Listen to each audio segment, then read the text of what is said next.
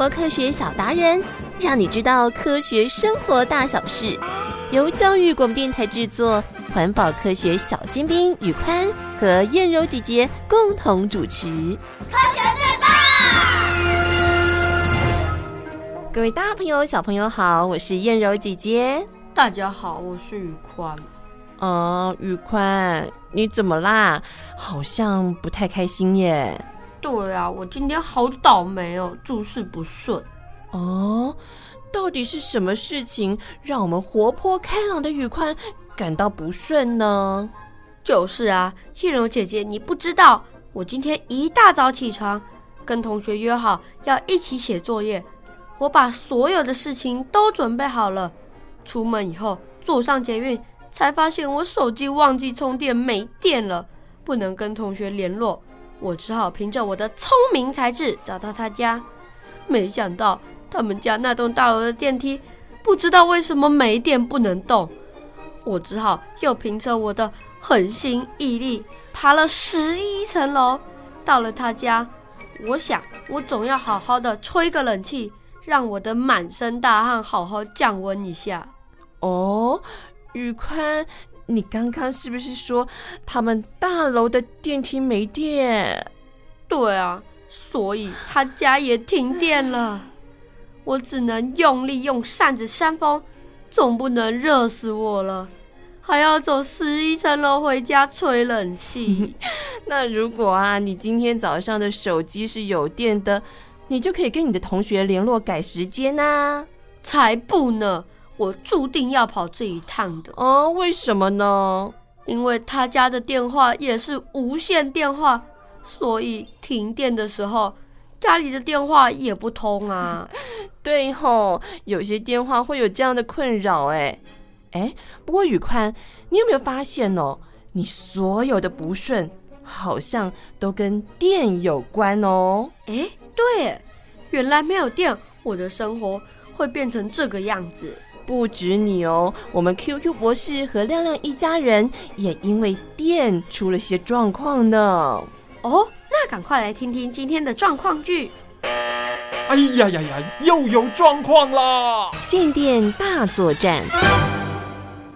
喜欢到处发现问题、热爱解决问题的 QQ 博士来到了亮亮家，客厅里坐着亮亮跟爸爸妈妈。哎，博士，您看看，这是我们家这几个月的电费账单呢、啊，好高啊！哼，一定是亮亮啊，常常整天吹冷气，又一直看电视打电脑，不止浪费时间，又浪费电。嗯，怎么都是我？哎，真的比较高了些。嗯，电力供应一直是很大的问题，大家如果不多注意节约用电。就要开始限电了。嗯，限电，那不是很多事情嗯都会变得很麻烦吗？对呀，如果限电，那啊，那我不就要用手来洗衣服了？啊，如果限电，那我晚上就不能安心的看电视球赛了。啊，不行不行，我有好多东西都要用到电。如果限电了，大家的生活作息一定大乱了。嗯。以前呢、啊，大家都没好好的认真看待这件事情。其实啊，平常有些小细节，如果稍加留意，每个家庭都可以省下不少电力哦。QQ 博士，是真的吗？那可就要请您好好的帮我们家来诊断一下哦。到底要怎么样能够减少能源的浪费，还可以省下电费的好方法呢？嗯，好。呃，就像现在啊，外面阳光这么大，白天可以拉上窗帘，避免阳光直接照射到屋内。室内的温度超过摄氏二十八度才开冷气，那温度呢，就设在二十六到二十八度。还有还有，哎，家里的冷气滤网多久才清洗一次啊？哎，有有有有，哎，夏天一到，我一定会清洗一次。哎，不行不行，这样不够。冷气滤网两周就要清洗一次，这样啊可以增进冷气的效率哦。哦，啊，好的好的。嗯，爸爸，你看吧，不是我哦。亮亮啊，你看，刚才电视一定是你开的吧？对呀，我正在看超级英雄联盟啊。妈妈说要请 QQ 博士来一起帮忙开家庭会议嘛，我就暂停一下没看了呀。来来来，你看看，你们的电视荧幕亮度调的太亮了，而且要避免长时间开着电视，却同时去做其他的事哦。哦，还有你们看，这延长线上面有许多的开关。上面有电视、录影机，还有音响。长时间不用的时候，也记得要关掉开关或拔掉延长线的插头哦。那电器插头如果一直插在插座上面，也会耗电吗？当然会哦。像微波炉、录放影机、哎，电脑和荧幕这些电器，如果有电源灯或显示时间的功能，就算是没有使用的待机状态下，也会耗电的。所以，外出的时候或者是长时间不用，最好是把插头拔下来。哎，那我呢？我在厨房里也有省电的诀窍吗？当然有。我们先来检查一下你们冰箱摆放的位置。哎，你看。它太靠近瓦斯炉了。哦，我以为摆在瓦斯炉附近比较方便嘛。这冰箱背面和墙壁之间啊，要距离至少十公分以上，才可以帮助顺利散热。哎呀，你的冰箱啊，塞满太多东西了，八分满就好，才不会阻碍冷气流通哦。你看，你看，你的门缝啊，橡皮垫圈已经老化坏掉了，要赶快去修理，冷气才不会外泄。这些啊，都是偷偷流失掉的电力呀。啊，光一个冰箱，我们要改进的就好多哦。QQ 博士，我知道我们还可以改用省电灯泡。对。再加上我们要养成随时关灯的好习惯。那大家都会是超级省电达人喽！耶，太棒了！燕柔姐姐，原来我们在生活中还有这么多的小细节，只要多多注意，我们每个家庭省些电力，积沙成塔，希望可以度过限电的危机呢。就是啊，平常我们只要简单的按个开关，灯就亮了，然后遥控器一按，电视就开了。电力带给我们舒适便利的生活，所以很不小心的就会过度使用它喽。嗯，那那么方便的电又是从哪里来的呢？哎，这是一个好问题耶。小朋友们生活在一个很自然有电的地方，而你是不是也想过这些电是怎么来到我们家的呢？那我们就走一趟电的旅程吧。各位大朋友、小朋友，大家好，我是牛贝贝。电怎么到你家里的哈？那就很多小朋友会跟牛贝贝讲说：“牛贝贝，哎，我知道天空有闪电。”哎，还有更多小朋友更聪明说：“哇，还有静电啊！”对不起啊，我们今天不是讲那种电啊，我们讲的是到你家里面来，让你的冷气可以变冷的，可以让你的电风扇转动的，可以让你的电锅把米变成。饭的那个叫做电的东西哈，我们都知道，电的产生就是我们利用外面的一些能源产生涡轮的转动，那这个转动它会聚集成为电的电位差，那产生的电能，然后这个电能就可以输送到你家里面。那怎么让涡轮转动呢？各位都知道，水力发电，比如说石门水库，他们都有水力发电的机组。第二种叫做火力发电，火力发电就是烧煤炭、烧石油、烧天然气，然后因为这个热让涡轮轰隆轰隆轰隆转动，然后就产生电能。第三种叫做核能发电，哦，因为核能所以产生的这个能源，所以产生的这个涡轮的转动。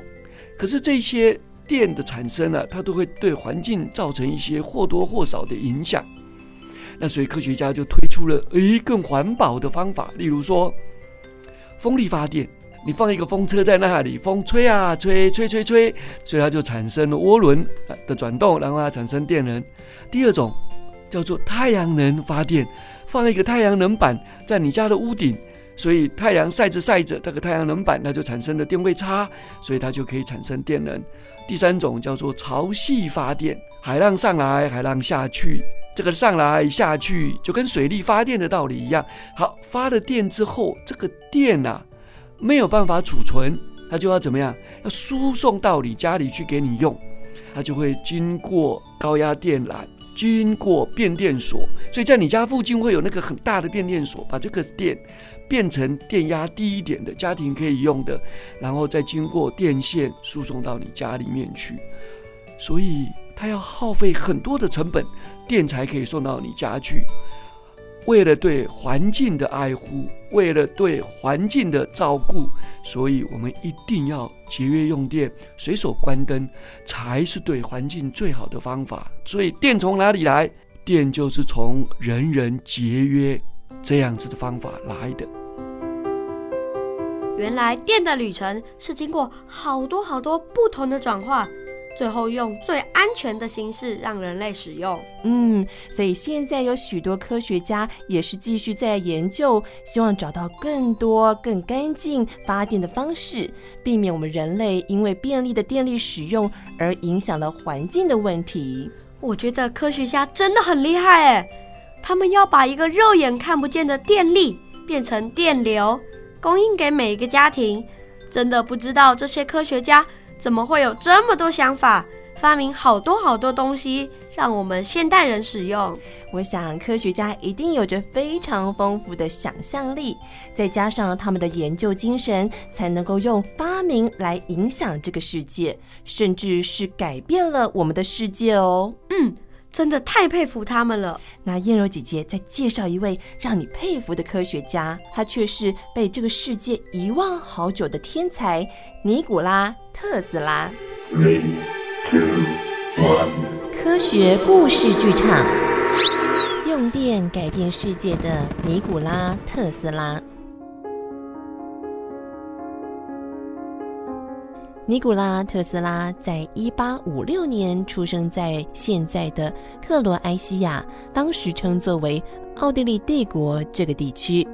他从小就对科学和工程学充满兴趣，很喜欢阅读各种的书籍，记性非常好，能记下整本书的内容。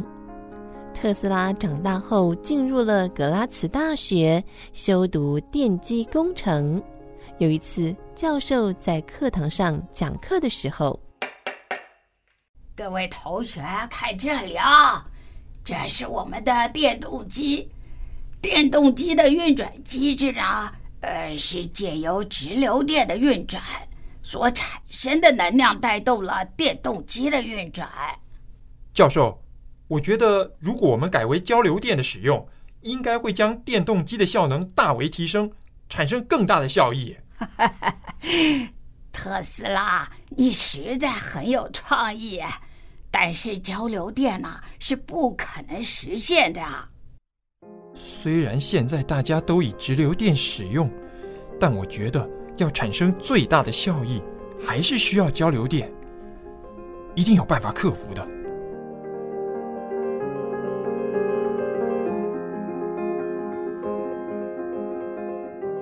特斯拉二十六岁的时候，进入了爱迪生公司的巴黎分部担任工程师。他私下发明了交流电动机，想让交流电发扬光大。因此，两年之后，他来到美国纽约的爱迪生总公司，带着一封爱迪生的朋友为特斯拉写的推荐信。信中写道：“我认识两个伟人。”你是其中之一，另外一个就是这个年轻人。爱迪生雇佣了特斯拉，他的工作表现非常优异。他还向爱迪生展示交流电动机的设计图。可是，爱迪生正在推广直流电的供电系统，马上否决了特斯拉的提议。爱迪生，请你看看这个设计图，这是我的交流电动机设计图。使用交流电供电将会产生更大的效益。啊、我们公司现在呢，正在推广的是直流电的供电系统，并没有打算采用交流电的使用。这样吧，你就帮公司改良交流电发电机，只要你改良成功完成工作呢，我将给你一大笔的奖金。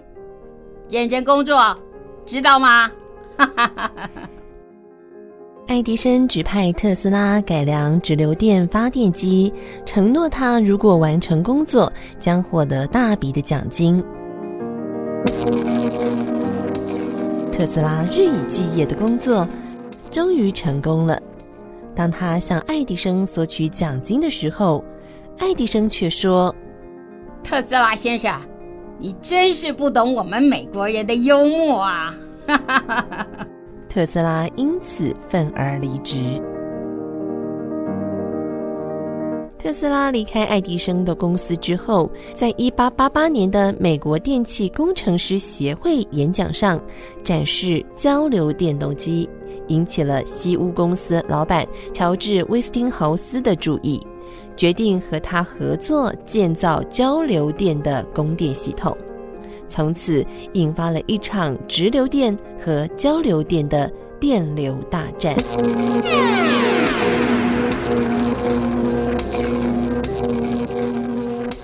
爱迪生认为，直流电的优点是安全，缺点是无法改变电压。发电厂如果产生让电灯泡发亮的一百一十伏特低电压，想要送到远处，就必须用非常粗大的电线，但是这个成本就会过高。反观交流电，它可以从发电厂产生高压电，传送很远的距离。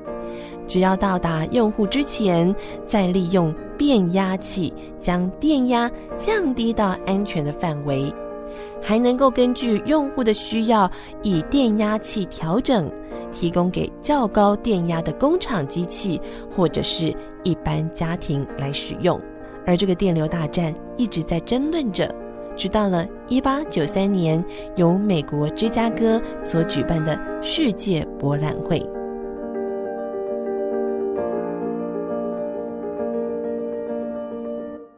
电力与电灯的发明改变了现代人类的生活，也为我们带来便利。这一次在我们芝加哥所举办的世界博览会，就要为世界展现电的便利性。我们在整个会场中不用任何一个传统的煤油灯，而全面改用电灯来照明。好，我们奇异公司啊，一定要拿下这个工程。这将是我们西屋公司为大家展现交流电效益的时候。这个工程一定是属于我们的。奇异公司，也就是原本是爱迪生的公司，与西屋公司卯足全力竞标，结果西屋公司以远低于奇异公司的价格得标了。特斯拉相当的开心。太好了，我终于可以建造大型的交流电设备厂。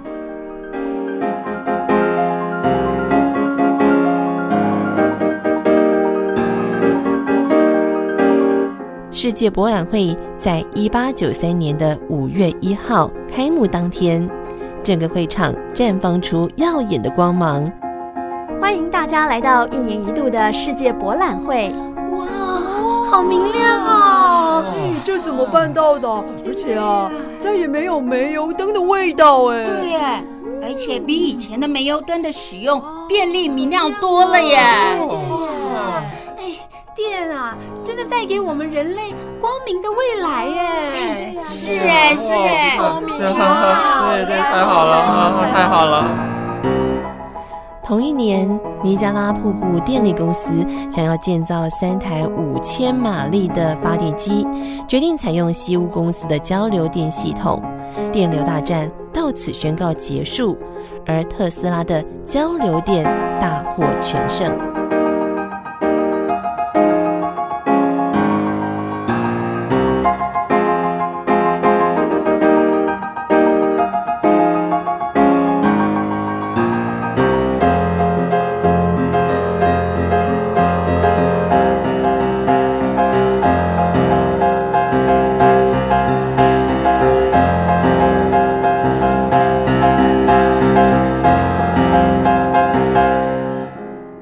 不过，在电流大战的同时，特斯拉已经在研究无线电。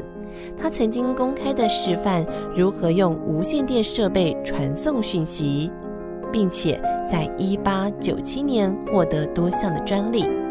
但是几年之后，竟然被专利局撤销，并将专利权转给意大利的发明家古列尔莫·马可尼。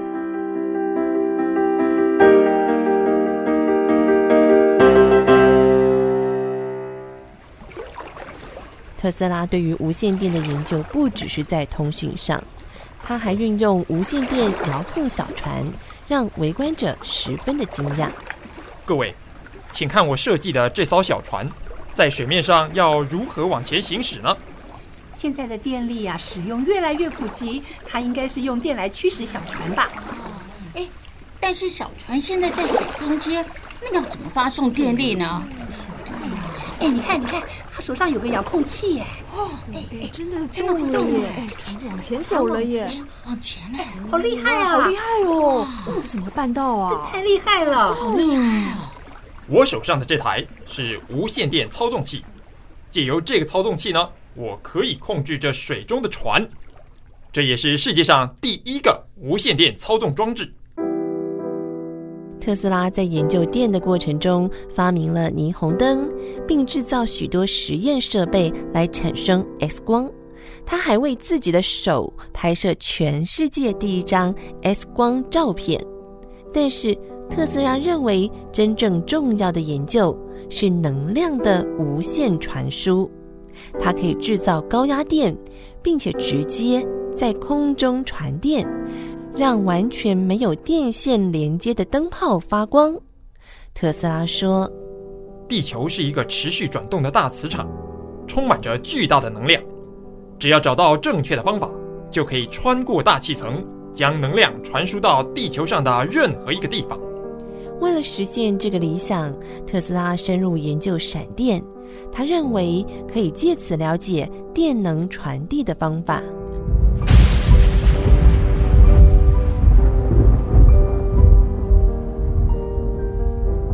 一八九九年，特斯拉在科罗拉多州的实验室中建造放大发射机，也称为特斯拉线圈。特斯拉认为，只要发射与接收能量的仪器频率相同，就能够进行远距离无线传电。特斯拉实验的时候，一阵阵人造闪电也从实验室屋顶上的天线往外发射，景象十分惊人。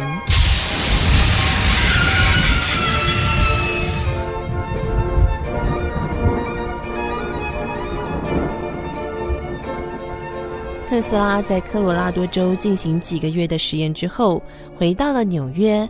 说服亿万富翁约翰·皮尔庞特·摩根投资建造一座巨大的沃登克里夫塔核实验室。特斯拉跟摩根说，这座塔是要将无线电横跨大西洋传送到欧洲，但实际上却是进行无线传送电能的实验。附近居民经常看到实验室上方发射闪电一样的神秘光线。也引起了一阵恐慌。哎，你们有没有看到啊？那个屋子是不是鬼屋啊？哦，哎，我经常看到那里会发出神秘的光线。哎，你你们说会不会是巫术啊？不会吧？这是什么年代了？还会还会有什么巫术啊？哦，妈妈，我上次跟哥哥去那里探险哦。哎，不行哎，不行，再靠近那里了。哎呦！你最近生病，一定是因为太靠近那栋屋子啊！对啊，对啊，对啊！哦，不许跟孩子讲，别别别别别不不可以靠近那栋屋子啊！走走走，快去快去！除此之外，马可尼在一九零一年完成横跨大西洋的无线电传输实验，摩根也因此停止对特斯拉的资助，转而投资夺走他许多专利的马可尼。特斯拉从此陷入财务困境，他投入毕生的积蓄，仍然无法偿还债务。实验室的设备也遭到法院没收，沃登克里夫塔也被拆除。特斯拉一生都奉献给发明，未曾娶妻生子。在一九四三年时，孤独的过世。在他去世后不久，美国最高法院重新认定特斯拉的无线电专利有效，还给他迟来的公道。但是当时的人们仍然不了解他的成就，以至于他一直默默无闻。特斯拉曾经在一篇关于未来无线通讯的文章上写道：“当他实现的时候，纽约商人可以及时下指令到伦敦。”或其他任何地点的办公室，相同的道理，照片、文字、画作，或是出版物，也可以从任何地方传到任何其他的地方。他在一百多年前就已经预想到无线通信在人类未来生活的情景，就像无线电对人们的影响，特斯拉能够预见未来科技的发展。他一生不断创造让人们生活更加便利的发明，在过去一个世纪里，影响了人类科技的进展，驱动着文明的前进。它遗留下无价的价值，一直到现在仍被运用在许多的领域上。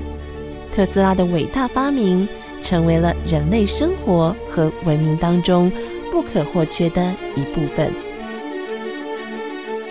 原来一位伟大的科学家真的可以用他的发明来改变世界。其实我们每一个人都可以有改变世界的能力哦，只要我们自己在生活当中多一些用心，然后对事物保持你的好奇心，发挥你的想象力，也许你就是下一个改变世界的人了。嗯，也许我也可以发明一种超能力。来化解人类缺乏干净能源的问题哦。嗯，太棒了，宇宽，有梦最美。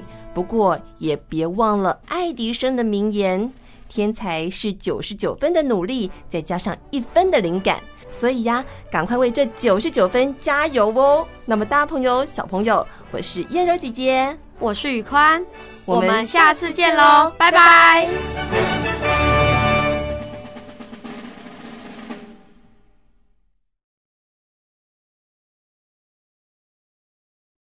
留言给予我们五星好评。想收听更多节目，请到教育电台官网或 Channel Plus 频道收听哦。